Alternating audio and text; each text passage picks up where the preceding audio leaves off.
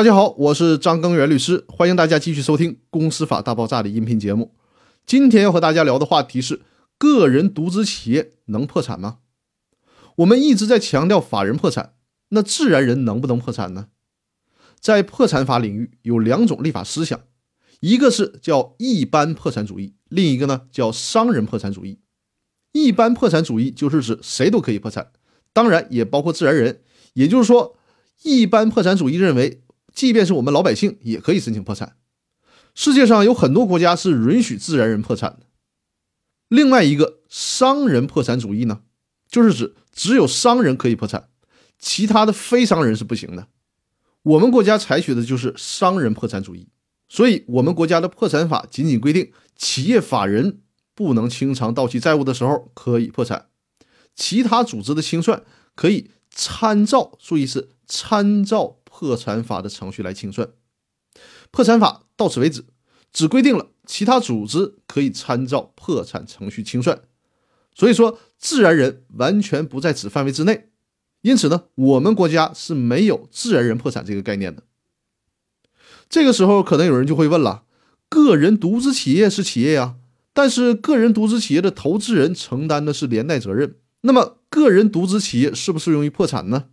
关于这个问题，最高人民法院给出了答案。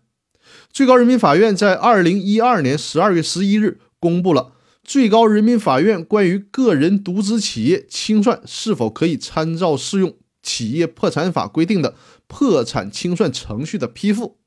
在这个批复当中，明确规定，个人独资企业。在不能清偿到期债务的时候，并且资产不足以清偿全部债务，或者是明显缺乏清偿能力的情况下，可以参照。注意，这里用的还是参照，可以参照适用企业破产法规定的破产清算程序进行清算。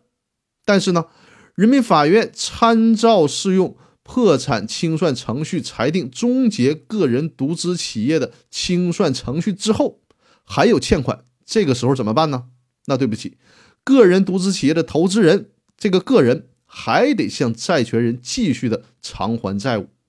所以说，个人独资企业即便是走破产程序，也只能是在程序上过过瘾，不能指望像公司一样破产了之后没有钱就不用再继续偿还了。对于个人独资企业来说，投资人还得继续以自己的个人财产进行偿还。因此，这样看来。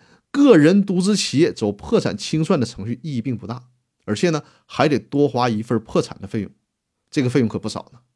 所以说，对于个人独资企业真的走到了资不抵债的时候，需不需要走破产程序？相信大家在心里面能算过来这个账了。那好，我们今天的分享就到这里，我们明天继续，谢谢大家。